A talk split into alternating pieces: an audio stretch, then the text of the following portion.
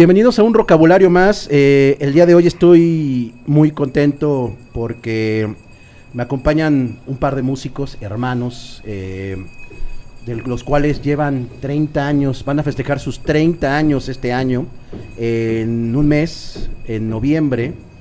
Eh, van a festejarlo en el Teatro Metropolitan y nos vienen a invitar y nos vienen a contar toda la historia que ha pasado con esta banda que en lo particular soy una persona muy, muy, muy fan de ellos. Desde chavito me acuerdo que los escuchaba, varias veces lo he visto en vivo y son de esas veces que me lo he pasado muy bien en un concierto.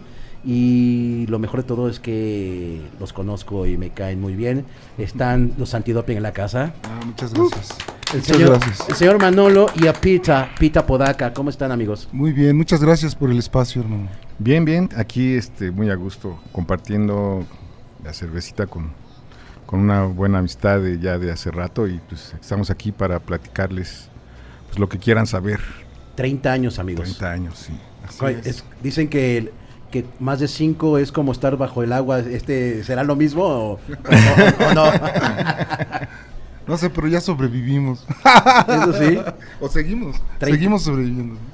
Sí, sí, 30 años ininterrumpidos, que aunque con pandemia y todo, lo hicimos a mucho orgullo, este, tuvimos la capacidad de, pues, de seguir adelante, ¿no? Afortunadamente, digo, agradecemos a quien se tenga que agradecer por permanecer y seguir con el proyecto, que porque hemos visto que desafortunadamente algunos de nuestros compañeros incluso hasta tuvieron que cambiar de giro, ¿no?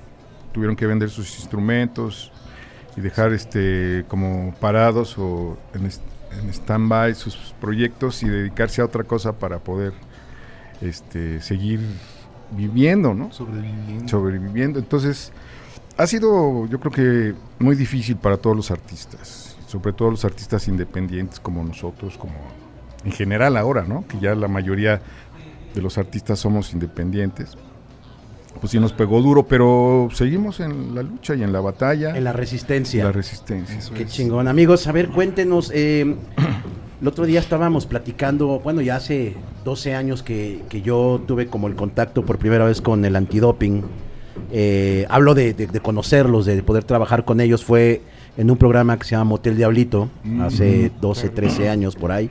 Tuvimos un musical y aparte tuvimos unas entrevistas con ellos. Y ahí me platicaba el Diablo que él era muy fan de ir al centro de Coyoacán, pues me quiero imaginar, hace 30 años, a, la, al mero- a la mera plaza donde están los coyotes, donde está la iglesia de San Juan Bautista, y, y de repente era ver al antidoping tocando en vivo para la banda que estuviera pasando por ahí, como, como si fuera un show, un show semanal durante cuánto tiempo. A ver, cuéntenos esos, esos inicios, cómo fue, cómo, cómo dijeron, bueno, vamos a, a tocar ahí, vamos a, a- regalarle música a la gente, porque pues la neta es un regalo cabroncísimo lo que se le puede dar a una persona que tristemente pocas veces ya vemos en, en un tema callejero con, con artistas, ¿no? Sí, la verdad es que eh, fue un fenómeno o digamos un experimento que también lo hicimos como con conciencia, ¿no? Tu- tuvimos muchos problemas al principio, pues éramos un combo pues, no tan numeroso, pero pues sí hacíamos mucho ruido a la hora de nuestros ensayos. O no sé si era el ruido o si era la, mon- la monotonía, pues ya sabes, al estar repitiendo una canción N veces es lo que a veces cansa a los vecinos, no tanto la cantidad de volumen, sino como que la repetición. Si anduvimos como judíos errantes, en casa, pues que si del guitarrista, o en casa, o en casa de algún amigo, o en casa de una amiga, pero pues nos aguantaban una semana, dos semanas, un mes max. Pero de todos lados nos estaban, este, pues de todos lados nos corrían, entonces tomamos la decisión de ir. Y como nos quedaba muy cerca de la escuela, en ese entonces a, a mis compañeros y a mi hermano, nos quedaba muy cerca la escuela superior de, de música del centro de Coyoacán, entonces La super peor. la super super peor. que, que le mandamos un saludo a, a todos los compañeros y excompañeros y principalmente al maestro Telles, quien fue el que el que nos acogió en, el, en el aquel entonces taller de jazz, que ahora es licenciatura. Pero los fines de semana, eh, sábados y domingos, empezamos a hacer este experimento ya que teníamos unas canciones originales ya montadas que este, tocábamos entre algunos covers que también ya habíamos puesto a manera de experimento para ver cómo reaccionaba la gente, cómo aceptaba lo que estábamos haciendo. Y la verdad es que pues, tuvimos mucha aceptación, o sea, estuvimos cerca de tres años hasta que definitivamente nos tuvimos que mover por, porque ya no era cómodo para nadie, o sea, ya se, ya se congregaba tanta gente que los mismos artesanos que fueron los que nos dieron cobijo en un principio, pues ya sentíamos como que los estorbábamos o que les molestábamos un poco en su labor de venta, ¿no? Porque sí llegaba mucha gente, pero como que atrofiaba, no sé si el flujo, no sé qué pasaba con... Que bueno, decidimos nosotros de, pues, movernos de allí, empezar a... Allí fue que empezamos ya a tocar en los lugares, pocos lugares que había en aquel entonces. Y empezamos ya a tocar así en, no sé, en el Rockstock o Rocotitlán. Y, y me, quiero imaginar que en ese entonces era difícil o fácil encontrar como lugares en donde pudieran como acobijar el reggae. Porque pues venimos de un país que, pues totalmente rockero, ¿no? O sea, un lugar, un, país o un estado que es Ciudad de México ya, eh, en ese entonces DF, que pues güey, si no les gustabas a la banda te aventaban cosas, güey. O sea, la, la banda se daba la libertad. Sí, sí, sí, Yo, yo recuerdo una vez eh, en el Zócalo haber visto a Zoé muy a sus principios. La banda de dónde sacó naranjas, no sé, güey, pero le sí, llevaron naranjazos a estos carnales bien duro. Pero bueno, ¿Cómo, fue el cobijo en estos lugares? Por ejemplo, el Rockstock, que era obviamente de rock, Rocotitlán, que obviamente, como el nombre bien lo dice también, de rock, para que, ¿cómo fue para, para abrir a un género como el reggae que la neta, pues México es un país muy virgen, eh, era muy virgen en, en cuestión reggae. Eh, ¿cómo, cómo, llegaron a venderse o cómo, cómo fue para que ustedes llegaran ahí? Creo que tuvo que ver mucho, eh, este, tuvo que ver mucho, yo, yo este, particularmente así lo veo, que el movimiento zapatista tiene que ver mucho en esa apertura, porque cuando, cuando surgió el movimiento zapatista, se empezaron a hacer estos este, conciertos masivos en Ceú, donde todos, todos los proyectos eran bienvenidos, si fueras rockero, si fueras blusero, si fueras lo que tocaras, ¿entiendes? Y yo creo que ahí fue como que el público se fue educando como a permitirse y escuchar, no nada más decir, bueno, es que yo soy reguecero, o yo soy escatero, o yo soy punk, y nada más. Como que en ese momento siento que se empezó a abrir culturalmente el público como para tolerar y escuchar otro tipo de música, aunque no fuera fan fan. Creo que ese fue un parteaguas para, pues para todos los que estábamos en ese momento haciendo música, porque nosotros finalmente sí es cierto, estábamos, pues no hacíamos ni rock ni cumbia, estábamos como en medio de, de un limbo, ¿no? Porque pues en ese entonces eh, la escena del reggae, claro que sí había, ¿no? Claro los DJs, por, por ejemplo, que fueron los de los pioneros en abrir espacios, como para hacer fiestas y empezar a convocar público y, empezar a generar esta escena del reggae, ¿no? Que a la fecha pues sí ha crecido, a mejor no con el mismo dinamismo que han tenido otros géneros, como el ska, por ejemplo, ¿no? Que es, digamos, es nuestra referencia, porque pues como que vamos como de la mano, aunque empezaron un poquito, un poquito antes, digamos, nuestra referencia de ska aquí en México pues, son la maldita, ¿no? Maldita. O sea, antes de la maldita que yo me acuerde, pues nadie se proclamaba decir, güey, es que yo toco ska. No, pero según, según tengo entendido, ni la maldita decía que tocaba ska. No, ni creo que no lo sabían. No lo sabían, sí, cierto, no lo sabían, incluso... Porque finalmente también fusionan mucho, ¿no? Claro. Porque no es como ese ska tradicional. tradicional al que pues, al que todo dice Sky todo el mundo espera escuchar no sé depende ¿no? depende de la época no si el tutón o dependiendo no pero pues digo esa era nuestra referencia no de, decir de ska y de reggae pues no había más que Splash que fue lo primero que nosotros conocimos de como grupo nacional. Pues era virgen no había una escena. Entonces pues nos tocó esa parte no de, de irla como construyendo junto con con los DJs que te digo, ¿no? Ahora la Hermandad Rasta, que son de los que tienen más tiempo, que se empezaron a abrir estos espacios y que cuando vieron que fue como creciendo y, vieron que tuvo como cierta audiencia, pues ellos mismos también nos empezaban a invitar, ¿no? A los, a los grupos nacionales, a donde hacían sus fiestas, que pues güey, al, primero que nosotros asistimos fue en el Hoyo Rasta, donde nos invitó Charlie Herb, Nacho, Nacho, los que ahora son los que tienen el Cultural Root y tienen ahí su lugar en el centro. Y así empezamos todos, ¿no? Así, de esa manera empezamos como a construir la escena y a eso pues nos hemos dedicado estos últimos 30 años, entre los rastrillos, que también ya tienen más de 30, por ejemplo, Ganja, que ya también se acerca. O sea, ¿los rastrillos son antes que antidoping? Sí, ellos ya... Sí. Ok, ok. Ellos ya tocaban cuando nosotros todavía ni estábamos, antidoping no Estábamos en Cancún tocando reggae, pero reggae covers para los turistas. Con otro proyecto. Cuando ellos ya habían empezado aquí con hacer sus canciones tocando reggae. Estaban ellos, y los hierberos, que eran el grupo. Los hierberos, claro. Era el, grupo más joven, digamos. Entre, ellos, ya estaban eh, los rastrillos y estaban los hierberos cuando nosotros empezamos con el proyecto. hablando del 92, 92, 93. Manolo Pita eh, ¿por qué el reggae? ¿Por qué tocar reggae? Híjole, fíjate que fue bien fortuito. Nosotros, mi hermano y yo, teníamos, estábamos trabajando antes de irnos al Caribe en diferentes proyectos, buscando también como una identidad musical con la cual identificarnos más. Eh, tocábamos, teníamos, había un proyecto de rock, había un proyecto acá como de balada, así, pop. Pero surgió la oportunidad, eh, ensayando con, con, con, con los no, era que era el, este, cadáver, exquisito, que era un, proyecto con el que estábamos participando, que era de rock, era de rock en español.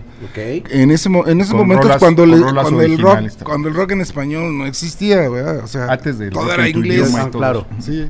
Entonces, pero de repente surgió la oportunidad eh, alguno de nuestros compañeros conocía eh, a alguno de los integrantes de Splash. Wow. Entonces surgió la oportunidad que ellos Splash se iban de gira a Europa por tres meses.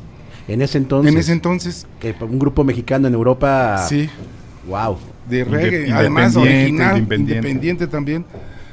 Y, se les ocurrió es que por, eh, ellos sabían que teníamos este proyecto y le sugirieron a, a, Ricardo, creo fue, o no sé si fue a Manuel, que, que por qué no nos lanzábamos a cubrir su plaza mientras ellos regresaban.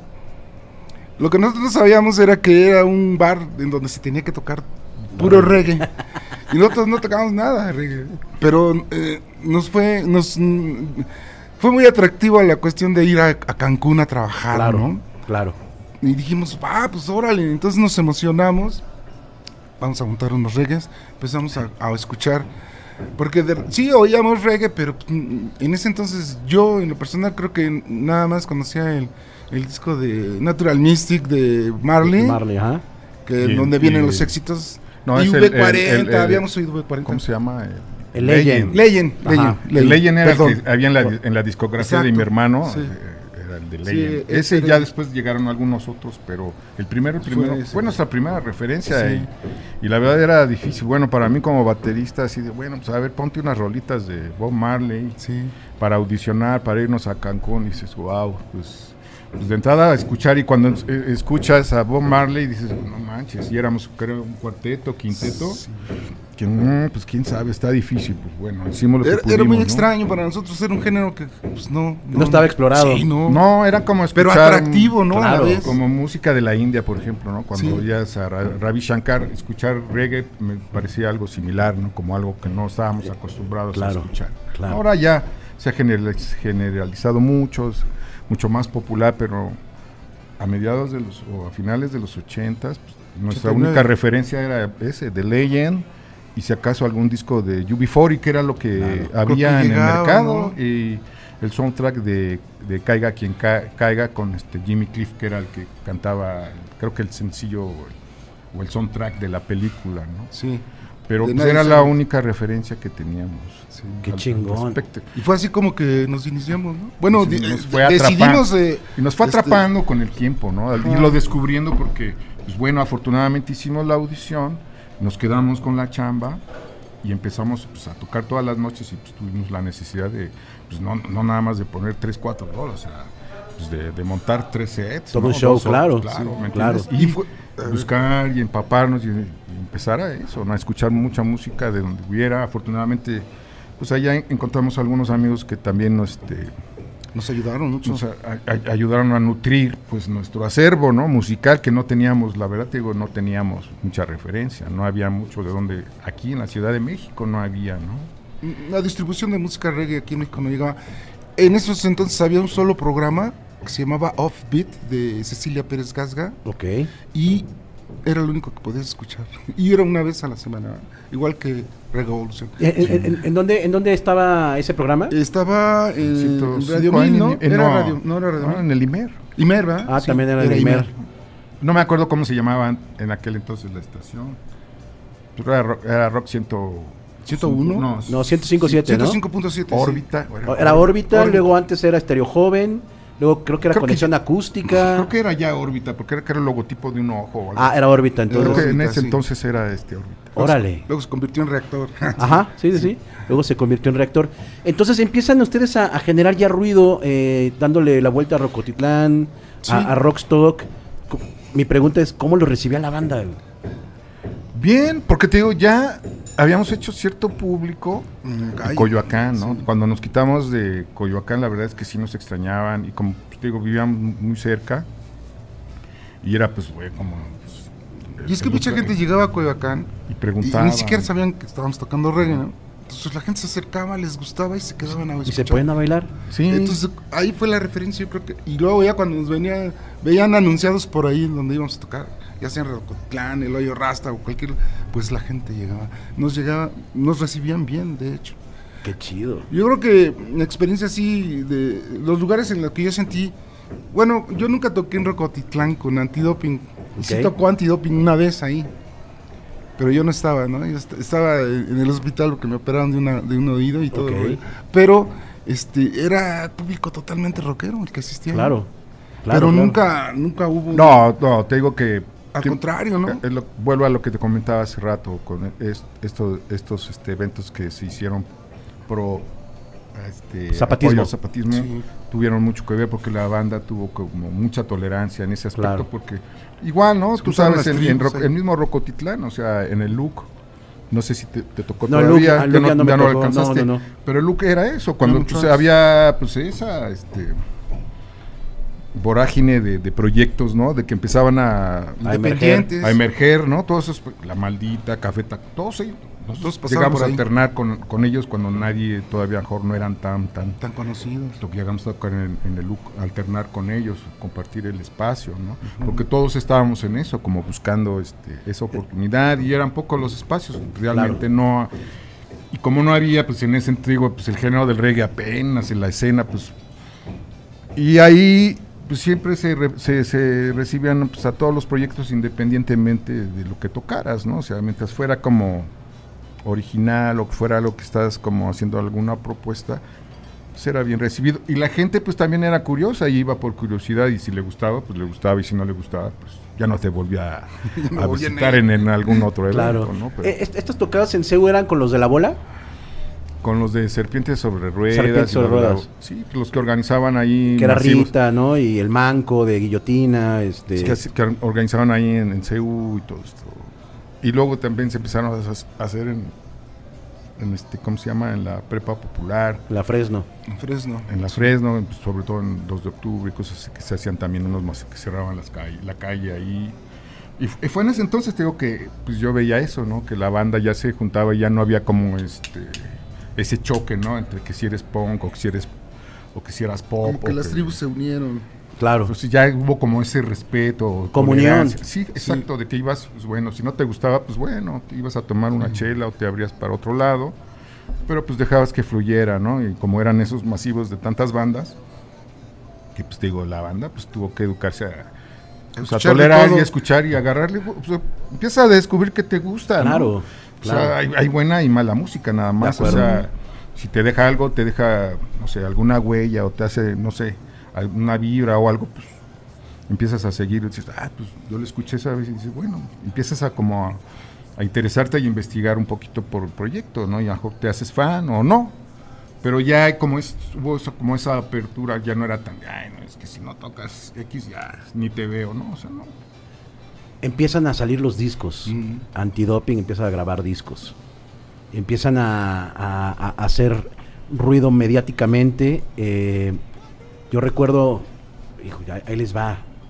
Yo creo que tiene como unos 20 añitos esta tocada cuando los vi. Fue en el centro de Tlalpan, pero es como una es como un teatro que está por ahí. Ay, no me acuerdo cómo se llama este teatro. O güey. el que era el ex, el ci- uno que era, Era cine. un- un El que era antes. cine, ah, ahí. Cine, este, ¿qué era el cine? No me acuerdo. Cine- no me acuerdo, pero sí era un cine. Ahí fue cuando los vi por primera vez y dije, güey, ¿qué, qué- qué es esto? O sea, en automático el poder de, de, de, de- antidoping se adueñó de, de mis pasos, que vaya que tengo dos pies izquierdos. Ahí, estaba yo danzando como nunca, como, chido, como mano. nunca. Y empiezan a ustedes a, a tener como, como estos discos y empieza a haber como un desfile de, de- de integrantes, en- Integrantes. dentro del antidoping, que me quiero imaginar que es un... También lo, quiere, lo ven ustedes como un taller, ¿no? También... Definitivamente. ¿eh? Ah, Creo que así fue como realmente se inició. En un taller en el que tú podías llegar, cualquiera podía llegar a participar. Y fue así como se, se- nos fuimos conformando. ¿no? Sí, lo abrieron. Lo abrimos, pues, o sea, con, con, con, con esa oportunidad que te da el tocar, por ejemplo, en una plaza pública en la calle donde pues, tuvimos chance de palomear con quien llegara con, quien su llegara. instrumento y decir, súbete. Y había quien se, atre- se atrevía, incluso con Patricia Iglesias pasó por ahí en alguna vez. no sé. Este, no sé, muchos músicos que ahorita pues todo el mundo reconoce, pero que en aquel tiempo pues se dio esa oportunidad porque éramos abiertos y había gente que sí que se quedaba, ¿no? Si había como conexión, pues ya se oye, pues ya empezaba a participar y empezaba hasta que se quedaba con la ba- se quedaba como en la agrupación, ya se hacía como formal de alguna manera. Pero éramos abiertos a eso y sí, pues era como un taller porque también nosotros estábamos Buscando. aprendiendo, ¿no? Porque tampoco teníamos así como pues, teníamos que ir, fuimos descubriendo poco a poco, en la medida que tuvimos oportunidad de, de escuchar más este, otras agrupaciones del género, de otras épocas, de lo nuevo, lo, lo clásico, etcétera. Ahorita, pues bueno, ahorita ya tenemos oportunidad de, de verlo hasta desde que nació con el mento y el ska tradicional y demás, pero en aquel entonces era difícil, pero sí en, es, en ese, con esa inquietud de ir aprendiendo pues eso, ¿no? De que, pues bueno, cómo se construye, cuáles son los elementos, ¿no? Básicos. o sea, ¿Qué es el one drop? O sea, ¿qué es la burbuja? ¿Qué es el skanking? ¿Qué es, o sea, Claro. cómo la manera de acompañar ciertos, este, ¿cómo te digo? ciertas maneras de hacer el reggae, porque pues el reggae también tiene pues, sus estilos, ¿no? Si es dancehall, si es roots, si es nayabingue, si es este early reggae, si es rocksteady, Rocksteady. o sea, tiene sus formas y, y cada una de esas formas pues, se acompaña de diferente manera. Claro. Hay que aprender a hacerlo para poder como respetar, pues digamos como ya Género, sí. ese género, decir, bueno, pues si tocas early reggae, pues sabes cómo se tiene que construir, cómo se acompaña, y cómo, como en el jazz, ¿no? Dices, bueno, no es lo mismo tocar un bop a tocar una balada o a tocar un, no sé, bossa nova, Claro. etcétera. Una ranchera.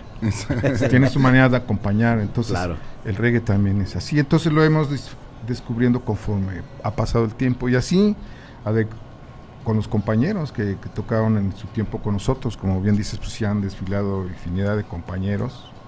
Muchos de ellos han dejado pues cosas bien interesantes, ¿no? que han agarrado su camino y que también nos ha dado la oportunidad pues de seguir, ¿no? como, como con este taller para, para este, pues, seguir redescubriendo, porque esto, pues, tú sabes, no se acaba, o sea, igual se va transformando y se va evolucionando y va cambiando conforme pasa el tiempo y ahí estamos, seguimos en eso. Hablando de, de entradas y salidas de integrantes, entramos al chismecito rico. Hay un disco, hay un disco que me encanta, que es un en vivo en San Cristóbal de las Casas. Ah, sí. Mucha energía en ese disco. Demasiada energía. Eh, viene, no sé, viene Lola, viene Sí. eh, Juego a Muerte, viene... La noche cayó en el barrio. La noche cayó en el barrio. Tienen un, tienen un par de covers también. Claro. Este, creo que es uno de los specials, ¿no? El de, Sí, de, Rudy. Rudy. Rudy. Este. Y el otro no sé cuál es. Tienen que- una como, como estándar de jazz, ¿no? Eh, ay, no me acuerdo cómo se llama esta rola. Sería. Este, No. en ese entonces creo que era este. Mm, sí, tocábamos una de ellas, pero Ajá. no me acuerdo cuál es. No me acuerdo el título, pero sí, siempre, siempre hacíamos eso, porque Teo, pues como tuvimos esa, La influencia. la influencia del, del taller, de la escuela de jazz, pues... Tenía que haber dentro de. tenía Y en ese disco vienen dos, dos voces superpoderosas del antidoping. El, Sí. el maestro Pepe y el maestro Jacobo, Sí, ¿no? es- Una voz aguda, una voz este. Una gran mancuerna. Gran mancuerna. Sí. Gran, gran mancuerna. Sí, Eh, Tiempo después sale Pepe. Sí. ¿Por qué se va Pepe? decidió hacer. Lo que pasa es que Pepe se, se encontró con, sus, lo- la con la que hoy es su esposa. Y en ese momento, pues, este. eh, bueno, es que en ese momento no había como que una solidez así de la banda, que tuviéramos chamba todos los fines de semana y anduviéramos de gira, porque no, o sea, andábamos en la búsqueda. Y Pepe en ese momento, pues, se enamoró y decidió, pues, casarse. Entonces tomó, tomó- eh, decidió que para él lo mejor era El deja- hacer su vida personal y dejar el- la banda. Entonces fue la decisión que él tomó. Sí, sí, estaba en ese momento, ¿no? De cuando, pues, o sea, él, esta- él cuando empezó con nosotros era un adolescente. Era muy, estaba, muy joven. jovencito, sí. Y conforme fue creciendo, pues bueno, encontró el amor de su vida y él este, Optó por eso. y- optó por eso, por hacer familia y este, Echar raíz. Claro. echar raíz y, y- y, este, buscar la manera de ganarse la vida y hacer una familia, lo cual pues es muy respetable, ¿no? Digo, Al momento que usted les dice eso, ¿ustedes qué, qué- qué se sacan de onda? Nos cayó de peso. pues sí fue un golpe fuerte para nosotros porque justo habíamos este, preparado, habíamos En ese momento estábamos por lanzar nuestro disco que se llama Esfuerzo Universal. Esfuerzo Esfuerzo universal. Lo acabábamos de hacer. Lo acabábamos de producir, y sí nos llevó pues, tiempo, dinero y esfuerzo. Desafortunadamente él escogió un mal momento porque pues, le dijimos, espérate, lancemos este disco porque fue previo al lanzamiento, ni siquiera lo lanzamos con él. Claro. Sí. Ya lo teníamos listo. ya había grabado. Ya, Ya, claro, ya, grabó ya estaba, ya nada más. Pero justo antes de la presentación. Estábamos en, en medio del, de, de, pues, cómo organizar para el lanzamiento, ¿me entiendes? Entonces sí fue un baldazo de agua fría sí, para todos. Bastante. Sí, fue un golpe de fuerte porque eh, eh, en ese momento que Pepe de- tomó esa decisión, pues como que varios de los compañeros dijeron, no, pues es que esto ya se va a Y caer. es que en ese momento también Jacobo ya participaba cantando también. Pues ya hacían pero la no con todo el grueso de, la del repertorio, ¿no? Entonces sí. Y luego con lo nuevo que venía, que era el esfuerzo universal, pues sí nos dejó ahí como que volando en el aire, ¿no? Pero bueno, tuvimos que, afortunadamente Jacobo dijo, pues yo me rifo. Y el José decidió y, y- y- y, es- irse, entonces dijimos, ¿qué vamos a hacer, no? Pues Jacobo inmediatamente dijo, pues saben qué? que yo me, Yo me lo chingo. me aviento al, al frente Wow. este, vamos a seguirle dando, ensayemos. Y fue así como salió a flote la banda, ¿no? Con Donde ya Jacobo se quedó como. Desafortunadamente cuando se, se fue Pepe, también nuestra sección de metales También se fue.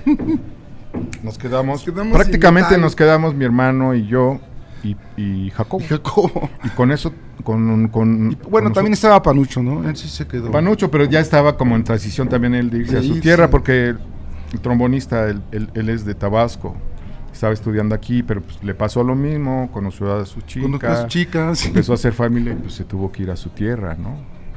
Nos pasó eso, ¿no? De cuando creces y pues ya empiezas a hacer familia y pues ya no es lo mismo, ¿no? De cuando eres soltero, que todavía eres hijo de familia, pues tocar en... pues, no, no, no pasa nada porque lo ves como un hobby, no es como una, un- una manera de ganarte la vida. De sobrevivir, claro.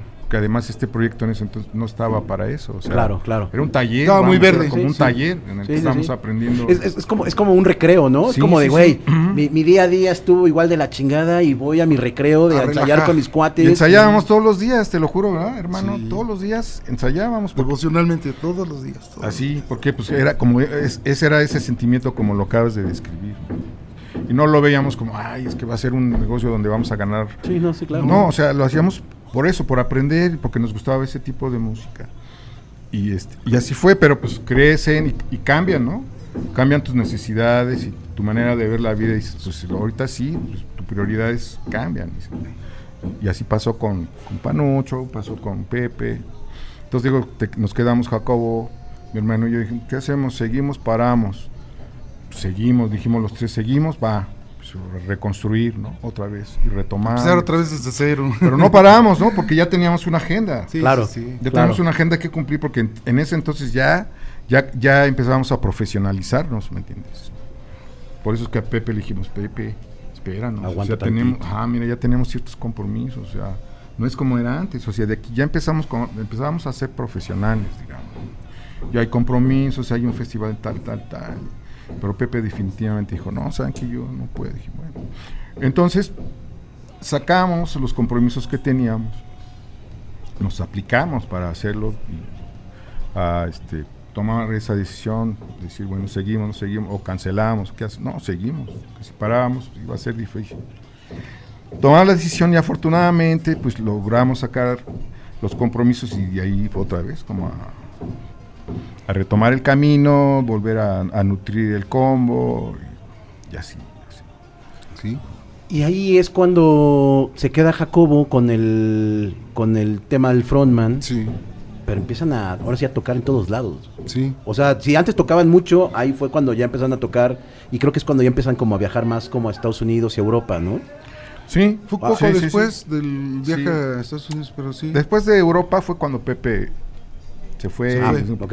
Es que fue- sí. Ese de ese que comentábamos hace rato, el de de Chiapas, el disco El en disco de Chiapas, ajá. el de fuera del ejército. Fuera del ejército, ajá. Veníamos regresando de Europa precisamente. Y incluso ese material lo hicimos un disco especialmente como para recaudar fondos para hacer la gira a Europa. La segunda, porque la primera ya la ya habíamos hecho un, un año antes. Antes. Regresamos, hicimos una temporada, porque hacíamos cada, cada año, hacíamos un par de temporadas en San Cristóbal, la hacíamos en entre verano, una temporada, y en invierno hacíamos temporada también, hacíamos como un mes y medio, dos meses, cada una de ellas, y allí nos servía para, pues eso, prepararnos y hacer cosas y Calentar motores. Ajá, y, y, y, este y en una grabación de despedida que es este de una cuando terminamos este una temporada es que se, es que Se el ese- ingeniero Rocky el ingeniero que Rocky que era nuestro ingeniero grabó este Este toquín. grabó ese toquín y cuando lo escuchamos dijimos bueno o sea la verdad es que la producción pues, es muy pobre no de cuenta que se grabó con lo que con lo que había en el lugar que tampoco era la gran producción, pero nos, nos, este, con lo que escuchamos nos fue suficiente como para decir, ¿saben qué onda? Yo creo que este es como una fotografía, aunque sea en blanco y negro, pero que la podemos como compartir en- de un momento, porque para nosotros sí fue, este, eran, eran momentos importantes, ¿no? El de ir a, San Cristóbal de las Casas, hacer temporadas y prepararnos, porque además era prepararnos de tocar todos los días y tocar entre covers y nuestras rolas e inventarnos rolas para irnos por segunda vez a Europa, ¿no? Fuimos, regresamos, preparamos, hicimos todo lo que te digo para esfuerzo universal y fue cuando Pepe pues también decidió irse y pues bueno, todo se nos cayó, tuvimos que volver a reconstruir. Y un dato interesante de ese disco, el que mencionas, el de San Cristóbal, es que se grabó precisamente eh, en la entra- Nosotros eh, estábamos ya ahí, antes de nosotros llegar a ese lugar, en San Cristóbal, había estado tocando Splash. Ok. Splash. Entonces ya se iban de esa plaza. Ajá, como y que nos íbamos ajá, correteando, y- ¿no? Sí, toca- y tocamos. Y luego no- ya nos quedamos nosotros en la plaza que recién veníamos de ahí de, de San Cristóbal. Entonces el Rocky, como eh, eh, decidimos que, porque no se decidían de que, bueno, ¿quién va a cerrar? Que no sé qué. Dijimos, mira, que habrá Splash y nosotros cerramos como ya la banda que nos vamos a quedar, Ok. ¿no? Claro. Entonces ese fue ese toquín en el que tocó Splash, luego tocamos nosotros y Rocky, que era nuestro ingeniero de, de audio en ese momento, este, decidió grabar el toquín. Sin decirnos nada, ¿va? Porque ni siquiera nos comentó voy a grabar la tocada. No, nada. si nos hubiera dicho igual nos Igual, ponemos más sí. nerviosos. No sé. Entonces la grabó. Gran ya- decisión. y cuando la oímos, como dice mi hermano, eh, ciertamente los recursos eh, técnicos con los que se había grabado no eran óptimos, pero lo que nos captó, los que nos capturó mucho fue que la gran energía que se, que Claro. se plasmó ahí en este show, que era que realmente lo que reflejaba Antidoping al tocar en vivo, ¿me entiendes? Claro. Y no habíamos hecho un, un disco en vivo en ese entonces, más que el de Lustro, pero que fue en otras condiciones ya más, diferentes. Fue un disco anterior a ese. Pero acá se había logrado eh, captar esa energía de la banda en vivo. Entonces dijimos, pues vamos a lanzarlo. Y luego nos, también nos sirvió de pretexto pues, para recaudar fondos y irnos nuevamente a Europa. O sea, San Cristóbal es la segunda casa del antidoping. Así es. De hecho, mucha gente pensaba que éramos de allá. Claro. Sí. ¿Tien- Sí, tien- ¿Tienen sí. casita ya, no? ¿O no? Bueno, No, Pepe, muchos amigos. Pepe, Ah. Pepe es el que vive ahora allá. Él sí. Ah, se- vive en se San casó Él vive en San Cristóbal. Sí, su esposa es, es Es de allá. chapaneca, es de ahí de San Cristóbal y pues, eh, él se fue para allá a vivir y allá tiene su familia, entonces... Él radica allá. Pero, pues es, o sea, es que sí, San Cristóbal de las Casas para nosotros significa muchas cosas porque ve, este Pepe, ¿no? Ahí este, con- conoció a su chica y se casó y tiene su familia, nuestro amigo Kenji, el guitarrista que te digo que vive en Canadá. Kenji Fukushima, ¿no? Fukushima. A él también conoció a, a- a la que es su esposa, esposa. la madre de sus hijos, la conoció ahí.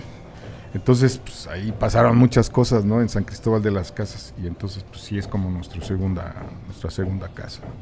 Luego, más adelante, empieza a haber un desfile de músicos eh, que muchos siguen hasta la, hasta la fecha, pero por ejemplo Hans. Hans estuvo mucho tiempo con ustedes. Sí, Sí, un excelente de- músico y- productor, de- ¿no? Pero bueno, Hans, Hans siempre ha estado con nosotros. Siempre O sea, toda la vida. A él lo conocimos desde que Desde tocamos ahí. El primer, to- el primer Azteca ahí fue donde lo- Wow. nosotros lo conocimos. ahí. Sí, él, él- él, este, como productor, lo conocemos, ¿no? De, de siempre, porque, como dice mi hermano, lo conocimos justo. Bueno, lo conocimos tocando con los hierberos. Con Yerberos, Ok. claro. Porque yo no lo conocí cuando tocaba con máquina, ya eso ya después me lo, eso después no Te lo des- contaron. lo descubrimos, Sí, ¿no? lo descubrimos. Porque- tocaba la guitarra con máquina, pero con los hierberos tocaba la batería. Entonces, pues yo, y, Sí. y yo no me lo imaginé, o sea, yo cuando lo conocí no me imaginé que él tocaba Metal. por Sí, ejemplo, sí, ¿no? sí, sí, Sí, no, nadie. ¿Entiendes? nadie. Pero en el primer Rasteca que se hizo, este, con iniciativa de los rastrillos, que hicieron un festival que fue de los primeros festivales así como congregando pues lo que había en ese entonces de la escena, ¿no? De la escena ¿En dónde fue? local. En la unidad modelo, la unidad donde, modelo. donde vivían algunos de ellos y donde tenían su lugar Sopi, donde, Sopi de ensayo, vivía ¿no? ahí. Ahí por Churubusco y... Exacto. Ajá, Exactamente. ajá, exacto. En la, es- ¿qué es la- Unidad modelo. Unidad modelo, modelo, sí, sí. sí. Pues el, eh, el pretexto era eso, como recu- re- re- recaudar fondos para ponerle iluminación a la cancha de básquetbol de ahí Y, po- de, y poder jugar en las noches. de la unidad, ¿no? Ajá, ajá. Porque pues dicen es que en el verano, pues aquí, pues sí, ya cuando se acaba la luz, pues ya, ya no se puede jugar. Entonces como que se les ocurrió, oye, pues ¿por qué no hacemos algo? Y ahí fue que se les ocurrió hacer como, bueno, hagamos el Festival Rasteca y convocamos a las bandas Wow. nacionales. Y dijeron, va, es autogestío, ya sabes, y, y no sé cómo lo hicieron, ¿no? La verdad es que ellos, ellos fueron los de la iniciativa y ellos gestionaron todo. de la producción y todo Permisos, producción y todo, con ayuda de, pues sí, de los hierberos, de, al- de- porque también, o sea, te ahí fue cuando Hubo mucha gente que ayudó. porque este Hans pues llevaron equipo necesario para grabar incluso el evento se grabó, se grabó, Se grabó ese evento, ahí. se grabó De hecho, te voy a decir que ese fue como que el debut oficial de antidoping en ya, publicó en un escenario ya no en la calle porque Sí. de ahí fue que ya Wow. nos quitamos de la calle para participar y de ahí fue que ya, ya no nos ya no nos volvimos a presentar porque además teníamos como ese estigma de que ya nadie nos quería contratar porque no pues esto ustedes tocan en en la calle. calle, Sí. sí, en serio. ¿eh? Claro, sí, sí, sí, ¿Me sí, sí. Y yo dije, bueno, pues tienen razón, ¿no? Órale. Pero, pero hasta que le dije, bueno, pues es que, pues sí, pero es que hasta de la calle ya nos corrieron, o sea, no, no tenemos ahora dónde tocar, ¿no? Y tuvimos como que eso, ¿no? De, de pensar cómo pues, armar una estrategia para que también ya nos tomaran en cuenta y poder tocar en diferentes lugares. Pero ese festival Rasteca nos ayudó mucho, ¿no? O sea, Sí, mucho, fue el mucho, primero y tuvo muy buena aceptación. y ahí fue, como te digo, conocimos a Hans. Y Hans pues, se encargó de grabar todo el festival y de grabarnos a todos. ¿no? Y ya fue cuando él me dijo, no, pues este, ¿saben que Yo digo, no, que mí- a mí cuando nos conocimos, platicamos, me dice, no, pues yo no conocía antidoping, dice, pero pues la verdad es que yo nada más iba a grabar una rola. Pero ya cuando los empecé a escuchar, no, pues sí les grabé tres. Sí, les grabó Para tres. nosotros fue un halago, dije, Sí. pues chido, ¿no? O ¿Qué sea, rolas fueron?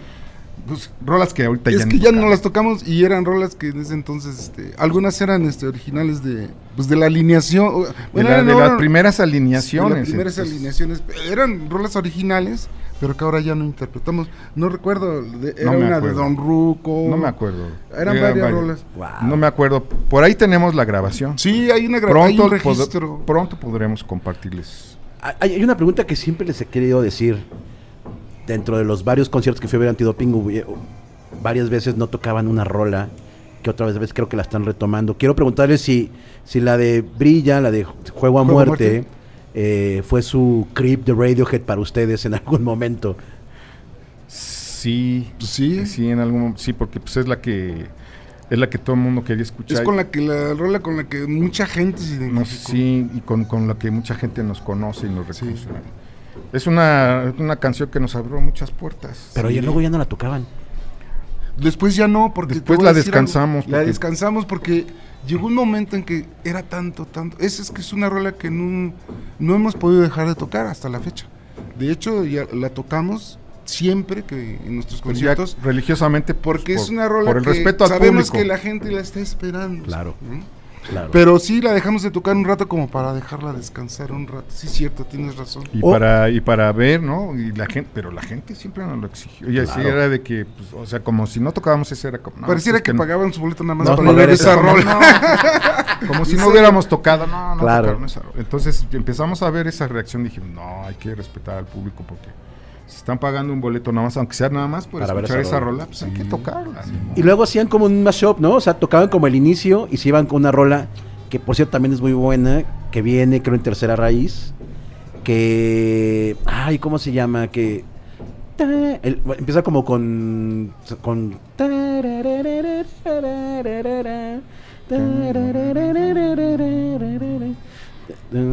Ay, ¿Cuál soy, es? soy malísimo. La de lejos de casa. Ah, es lejos de casa. claro. Sí, Sí, claro. Gran Lejos rol. de casa. Luego hacían un mashup con el inicio de, de Juego a Muerte y brincaban a, a esa rola. Yo me acuerdo perfecto. Sí, hacíamos, Sí. la verdad es que jugábamos con eso. De que Eh, bueno, es que vamos ya- a tocar esta rola, pero a la mera hora que tocábamos. Les tocábamos Sí. un cachito y nos íbamos Sí, con la otra. Sí, y te voy a decir con- que ese es un recurso que se utiliza mucho, ¿eh? Sí. De tocar, eh, inicias con una rola, de repente is up y se regresa, rum, o la vuelves a comenzar, O o te sigues con otra diferente. Ok. Ajá.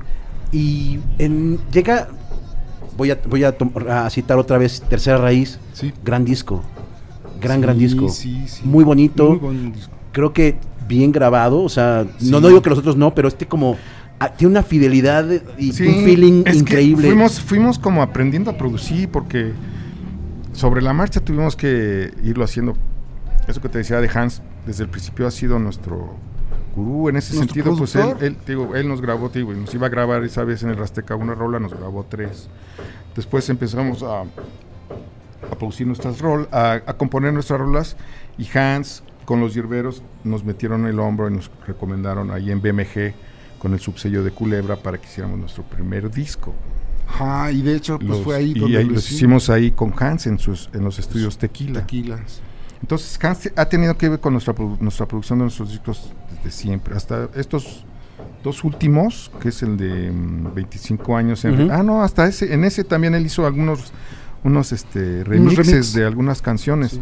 Pero después de ese, que es el de Knockout, pues bueno, él ya sí ya no. Knockout. Pero, pero Hans ha estado Siempre. con nosotros siempre. Y, y tocando la guitarra, con nosotros tocó como cerca de 10 años. años. Un ratote, ¿no? Sí. Sí, tocó. Sí, sí. El- saludos al buen Hans. Sí, eh, Saludísimos. claro. hasta eh, el lugar donde vive, que es un lugar bien bonito, ahí en la, en- de la naturaleza, Ahí en, en, la el, en el- cañada. en el castillo del el castillo de Grayskull, sí, sí, sí. Sí, está bien padre. Y ahí su vecino, el, el, el guaguarón, el, Alfredito, Sí, el Alfredito y claro. toda la banda, saludos también. también. Este, llega Knockout, wow. Hay una rola igual de Knockout que, que habla, habla mucho. Bueno, bueno, pero me estoy brincando algo Sí, interesante, importantísimo. es- y estabas, estabas en el de tercera raíz. Tercera raíz. Sí, sí, sí. Estaba en tercera raíz. Eh, llega ese disco, sigue como medio la alineación. De repente yo veía que se iba un trompetista, que era Sí. el cubano, este Ibi. Ives, Ives. Es que, ¿sabes? Ese disco fue justo en ese momento crítico en el que pues, Pep- este, Pepe se fue. Ajá. Nuestra sección de metales no teníamos. Este, estábamos como reajustando, entonces se empezaron a pasar y se nos ocurrió hacer un disco, porque la, la intención era hacer un disco totalmente instrumental, Ok. sin cantante. De estándares de jazz. Pero meter, como meter la onda de los estándares de jazz en esta onda del rocksteady o del de ska tradicional. Eso era como algo que según nosotros se nos, se nos había ocurrido, que ya después de que lo empezamos a producir y eso, y nos dimos cuenta de que ya eso se había hecho hace mucho tiempo, ¿no? Sí, ya. Pero no lo habíamos descubierto. Pero no nosotros. no lo habíamos descubierto hasta que hasta que lo vi bueno pero sin embargo nos dimos como la tradición bueno pues fíjate fue difícil porque pues no teníamos sección de metales e hicimos instrumental y todo eso. Tuvimos que irnos a Cuba fuimos a grabar a, producirlo fuimos a Cuba los metales. lo grabamos en, un estudio de- en el estudio de Silvio Rodríguez Silvio Rodríguez. Wow. Abdala se llama. Abdala se llama el estudio y ahí fuimos a preproducir muchas cosas. Eh, eh, a- eh, un un este, amigo de nosotros cubano, un músico, también nos ayudó para hacer los arreglos, los arreglos de, de algunas Los de las piezas, ¿no? de, de los arreglos de metales, de Y es sobre que todo como- de los estándares de jazz que Como no este, teníamos metales, dijimos, pues ¿a dónde? ¿Cómo? ¿Quién? Pues vámonos a Cuba, hermano. claro. Allá están los mejores metales. Claro. Y allá nos fuimos. Digo, no tuvimos la oportunidad de ir a Nueva York o a ir Bueno, a otra parte, pero en Cuba bueno. la verdad hay muy buenos músicos No, y la verdad muy, muy buena oportunidad para cuando cuando descubrimos eso dijimos wow o sea sí nuestra está nuestra capacidad para poder producir de pagar un estudio de pagarle a algunos músicos porque eso lo veíamos nosotros lo veíamos muy lejos Claro. como como un grupo independiente lo veíamos lejos pero lo logramos con nuestros pocos ahorritos pudimos hacer esa producción y, y luego venimos aquí a México con la ayuda de Hans, por supuesto, como productor artístico. Él nos ayudó mucho para, pues, para redondear este disco de la tercera raíz. Y ya después ya empezó, fue que metimos como dos o tres temas ya con, con voz, porque digo, la finalidad era que fuera totalmente Instrumental. Y de repente, después de tercera raíz, Jacobo se va. Pues sí, ¿qué hicimos? Hicimos otro disco que se llama Renacer. Al renacer, Renacer. Hicimos un, un disco Claro. de- con él que se llama Renacer, en el cual, pues, no sé, ahí está, ¿no? No hemos tenido mucho feedback. Al par de rolas que sí quedaron como en el gusto del público, ¿no? Ese disco es del que menos tocamos rolas, fíjate. Sí, hasta Ya ahorita sí, sí. Pues, bueno, obvio, ¿no? Porque pues, ya no está Jacobo y mucho, mucho de También esas, eso fue lo que muchas de esas canciones las, las hicimos con él, ¿no? Sí. Pero pues él tomó la decisión, digamos, de Jacobo. sí, él dijo, no, pues yo voy a agarrar mi carrera como solista y pues con permiso, dijimos, pues adelante, te digo, nosotros ya estamos acostumbrados, o sea, te digo, como en esa visión de taller, o sea, no, pues sí, No puedes sí te- parar. ajá, no puedes parar.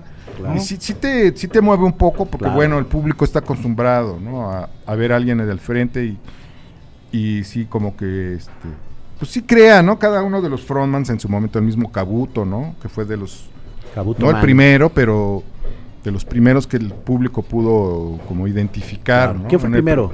El primero fue un, un amigo de nosotros que se llama Luis, Luis del, del Valle, Valle. Luis del pero que Valle. nadie lo conoce. Bueno, sí, tocó con nosotros y cantó, por supuesto, Tocó en la mucha- plaza de mucho Coyoacán tiempo mucho ahí, tiempo. Y a lo mejor alguna gente se acuerda, pero como no hay testimonio, digamos, o no, No, hay, un- grabaciones, Claro. nada. Claro. no hay, no hay ningún registro de... Bueno, sí, tenemos un registro de, de esa primera tocada. Tenemos registro En un pero en- cassette, en, en cita cassette. magnética que grabamos de una, una grabadora. grabadorcita. Wow. Ahí la O sea, tenemos. existe, sí existe. Sí, hay uno, sí. Ahí está ese documento todavía así como... Y ahí está la voz de Luis, pero pero el público no, no lo conoció, No lo digamos. ubican, Sí, claro. hicimos... Fuimos a Oaxaca, ¿no? Con, con Luis todavía, Luis primeras, del Valle, nuestras nuestra- primeras nuestra salidas primera a tra- a salida, tocar. nuestra primera salida a Escondido. Puerto Uf, Escondido fue con, con Luis del Valle, Sí. que fue el primer cantante. Cabuto estaba El tocando bajo. el bajo. Pero después de eso, pues Cabuto se pasó al frente, eh, le dimos las gracias a Luis y Cabuto como componía y cantaba, se, pues, se fue al frente. Pero pues también Cabuto se enamoró. Se nos fue a Italia. Todos nuestros compañeros se han enamorado en el trayecto. Se nos fue a Italia Se y nos nos, fue a Italia. colgados. Y de buenas a primeras también nos dijo, muchachos, mañana me voy a ir a Italia. Madre. Ay, tengo beca. Así, ¿no? Y dijimos, pues, bueno, pues que te vaya bien, o sea, Pues, ¿qué le haces, no? Wow, cabrón. ¿me enti- y ya fue que, pues bueno, en, en ese entonces afortunadamente, pues ya Pepe y Jacobo ya empezaban a hacer entre coros y empezaban a hacer mancuerna Sí. y enternábamos, ¿no? Cabuto cantaba sus composiciones, cantaba sus rolas y las nuevas rolas que se iban haciendo entre- con Jacobo y Pepe, pues, Pepe. también. Pero pues ya este Cabuto en ese entonces, no sé, a lo mejor también vio esa oportunidad y dijo, no, pues aquí pues yo me puedo chispar, ¿no? Pues hay quien cante, no hay problema. Y, Claro.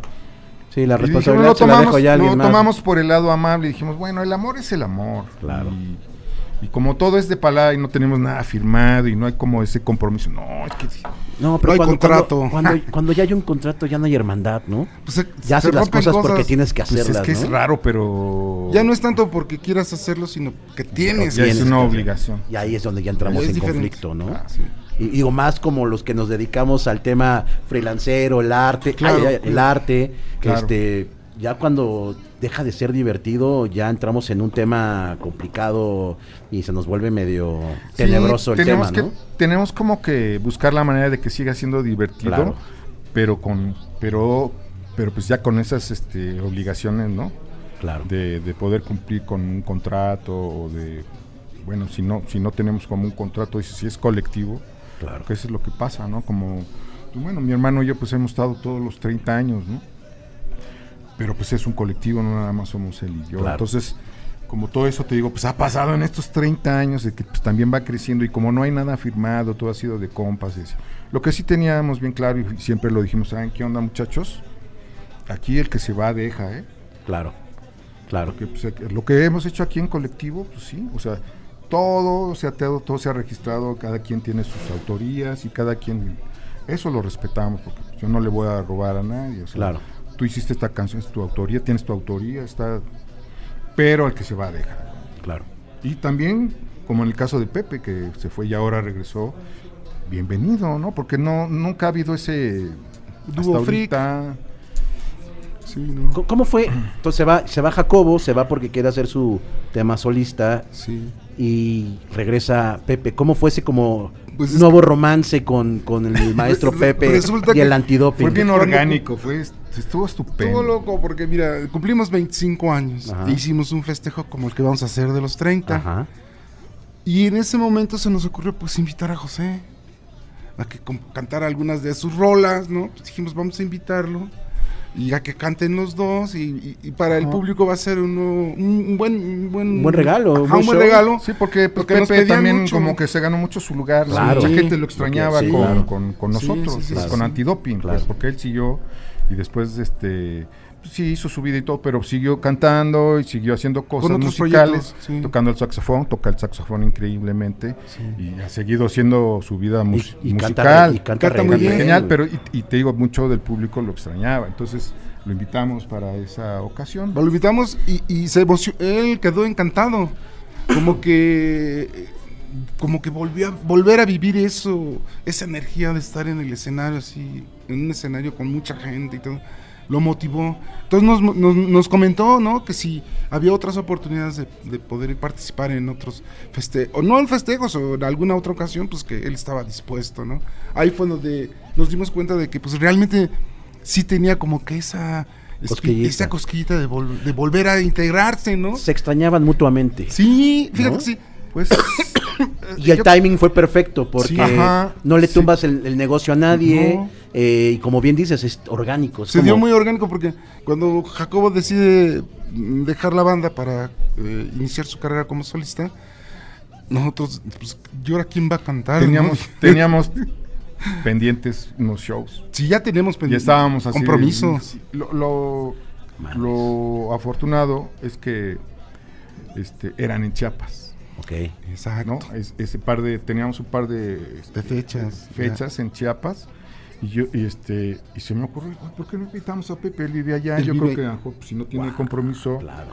Y ya le hablé y le dije, oye Pepe, ¿sabes qué tenemos? Digo, no, no me gustaría cancelarlas, ¿cómo ves si las hacemos? Porque pues tenemos este problema, ya Pepe, este, Jacobo ya renunció y este, le digo, no para siempre, digo, no sé cómo esté tu situación, ¿no? Pero digo, podríamos hacer este par de fiestas, digo, para no quedar mal, porque digo, ya tuve, ya tenemos anticipo, Claro. Sí. y para no, este, pues para no hacer mal show, ¿cómo ves? Y dijo Pepe, sí, claro, adelante, vamos, ya nos pusimos de acuerdo, ya montamos un show a distancia. Antes de la pandemia ya empezábamos a practicar, ¿no? De que ensayamos aquí y él por Y su por parte y él luego, pues, ya llegando allá, pues ahora sí que sobre la marcha, ¿no? Claro. Y estuvo, este, ¿cómo te diré? Pues, es anecdótico porque este, en una de esas fechas nos tocó en una feria abrirle al Panteón Ok.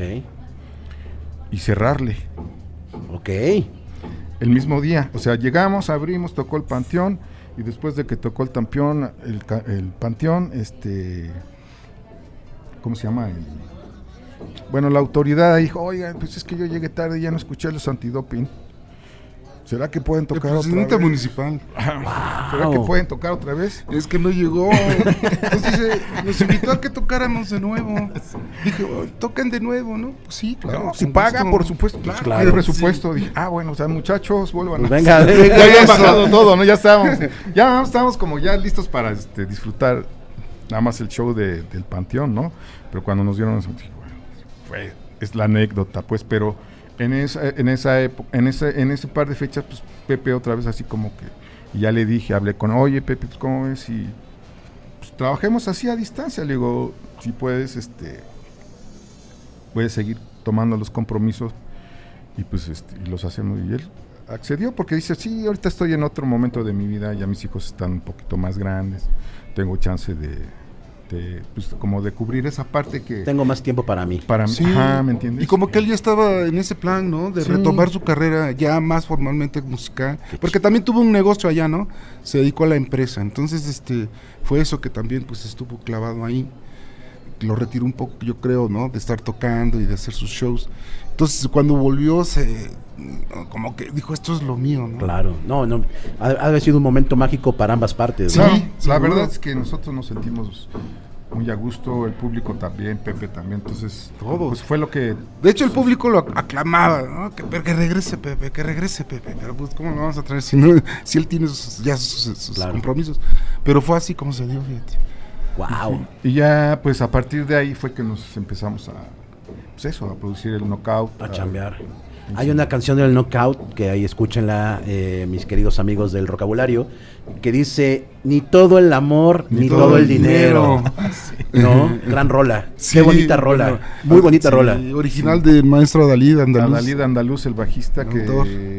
Autor de la letra. es el autor de letra y música. La música, el arreglo es de la De, de la banda. Pero este, sí, este, pues eso, ¿no? Como que motivó, pues, todos, ese de Knockout lo hicimos así rápido. Además ¿no? porque, bueno, con el problema de, bueno, el problema y no, de que Jacobo se había retirado, dijimos, "Güey, pues entonces tenemos que hacer algo, algo nuevo para que refrescara la banda y que tomen en cuenta que José está regresando. ¿no? Claro. Entonces nos pusimos a chambear como locos y a sacar ideas y de todo, entre todos le echamos un montón. Fue como se dio ese disco. Hay un, hay un en vivo, amigos, échenle un, un ojo donde ya tocan rolas de Knockout, obviamente con Pepe, que, que hacen como un en vivo como de pandemia, ¿no? Sí, exacto. Que se escucha todo increíble, se Un ve toda la como banda. Un streaming, que Un streaming. aprovechamos, Un streaming. hicimos un streaming para una universidad y aprovechamos de que estuvimos ahí para ah, pues, grabar otras canciones que normalmente no, no, no, no, o son nuevas, ¿no? Quisimos como grabar y rolas del knockout precisamente porque pues, sí, sí era importante para nosotros porque pues o sea con lo de la pandemia veníamos haciendo gira y todo con ese disco pero pues todo se paró y ya este desafortunadamente ya no le pudimos dar ese seguimiento para que ese disco porque además ese disco pues lo, nos lo mezcló y este el señor Errol Brown Wow. no ese fue el, el primer el primer encuentro que tuvimos para poder trabajar con, Con él él, sí. y de ahí hemos hecho como una buena relación con el señor Errol Brown y ya este vino este con nosotros para también ya eh, a producir lo que lo que viene para el próximo año. Ya tenemos unos temas grabados con él y que estamos ahorita en ese proceso no de, de produ- de preproducción. Pero este y viene también para el Para el día 30 para el viene. 30 para el aniversario. Tuvimos la suerte de que este pues no, no, no, este, no está ocupado, viene de una gira con Steel Pulse que fue a Europa, y está ahorita como de vacaciones dice que sí tiene oportunidad. Entonces, Tiene chance. y ahí, a partir de ese disco, pues es por eso ese disco para nosotros también es muy importante, porque es como una nueva época, una nueva era, digamos, dentro, de, dentro de nuestra Una nueva fase. Bien. de nuestra carrera y con retomando pues esa mancuerna con Pepe, el de poder hacer las cosas como dices ya más cuidadas, un más profesional, cada vez más profesional, cuidando bien la producción, que era algo que a nosotros antes no pues no teníamos la capacidad, ¿no?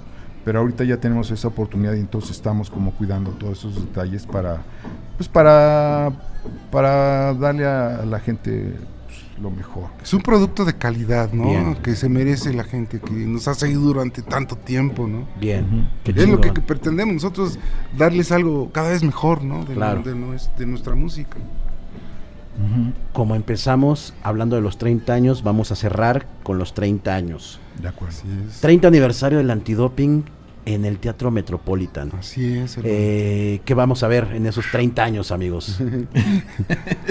Pues este, como decía mi hermano hace rato, pues vamos a tratar de eso, ¿no? De, pues de cubrir el gusto del público que siempre ya sabes, pues las, las canciones que tienen que tocar, ¿no? que se han hecho clásicas. Que las que tenemos que tocar, estamos buscando el lugar adecuado y la manera, forma, sí, buscar una forma diferente, pero interesante para que el público lo reciba bien. Tenemos varios invitados, como te decía, el primero, pues Errol Brown, que pues, bueno, es el primero que ya nos confirmó. Vamos a tenerlo a- haciéndonos la sala. Pero tenemos invitados, músicos, cantantes que ya les estaremos diciendo poco a poco en nuestras redes sociales. Revelan- revelando poco a Poco, poco. a poco sí, sí. porque no hemos tenido algunos, algunos, Ya por ejemplo, ya nos habían confirmado Y otros no, se echaron para otros atrás. no, y, y- y unos ya habían confirmado y a la mera hora nos cancelaron. Entonces no queremos como, pues, como al- algo. ajá, Ajá, como que a la mera hora no vaya a estar, No va ¿no? a pasar. Entonces, pues conforme nos van in- así ya, ya que ya esté súper confirmado, vamos a ir este, pues, compartiendo esa información, ¿no? O sea, Sí. no es, no es como un secreto ni nada, pues, o sea, son amigos de nosotros de toda la vida y, y, este nos gustaría invitar a mucha gente, pero pues también pues todo el mundo afortunadamente tiene ahorita Tiene chamba. chamba, Tiene mucha ¿no? chamba, sí, bueno. a pesar de que lo hicimos en un día especial en el que pensábamos que no este, que no iba a haber ese problema para los invitados, porque lo vamos a hacer un miércoles, no, no un fin de semana, un miércoles pensábamos que iba a ser más fácil para los invitados, pero nos hemos dado cuenta que no, o sea, todo el mundo tiene mucha chamba, Uh, entonces sí, hay, hay- hay algunas bandas que tienen mucha demanda y pues... entonces estamos en expensas de eso, pero sí estamos preparando algo muy especial para sí. ¿Qué día es, Y amigos? en un gran recinto. hermano. Gran, gran Te, recinto. te quiero comentar Sí. que ese recinto, nosotros ya tuvimos la oportunidad de, de tocar en una ocasión, ah, abriéndole la primera vez que vino este Alfa Blondie. aquí a ¡Wow! México. Alfa Blondie.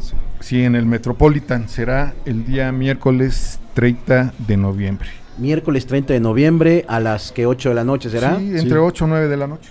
Estén pendientes de las redes sociales del antidoping, eh, que es este en Facebook, ¿cómo los podemos encontrar? Antidoping oficial. Instagram tienen también, ¿no? También o, antidoping oficial. Tal cual. TikTok tienen. TikTok. eh, creo que Todavía es- no. Todavía no, ¿verdad? Todavía no entramos en esa onda, pues como somos vintage. Ya estamos, ru- ya estamos rucos. pero yo creo que ya pronto, pero por lo menos en, en nuestra página oficial en- sí. es www.antidopingreggae.com Punto com. también. Y ahí vamos a estar viendo todas las noticias que va a haber. Ajá, Sí. y ahí les vamos a ir comp- Informando. compartiendo poco a poco, pues ya confirmando, no, pues ya va, va a estar fulano, sutano, cáiganle. Mis queridos amigos, gracias por venir al vocabulario. No, Al contrario, hermano, muchas gracias por Muchas el gracias. espacio. Máximo respeto siempre a- al antidoping, a los hermanos Apodaca. Gracias. Les manda muchos saludos este Alexis Chacón de la comuna. Ah, un abrazo, amigo, hermano. Amigo de, de nosotros de toda la vida. Ayer lo vi, este, y me- le, le platiqué que iban a estar ustedes y me dijo, güey, salúdame a los hermanos. Sí, No, muchas gracias. Eh, muchas gracias por venir, amigos. Este y muchas gracias a Tierra Salvaje, al restaurante que nos, espacio y la- que nos albergó el día de hoy, eh, que nos prestó sus instalaciones para hacer esta entrevista.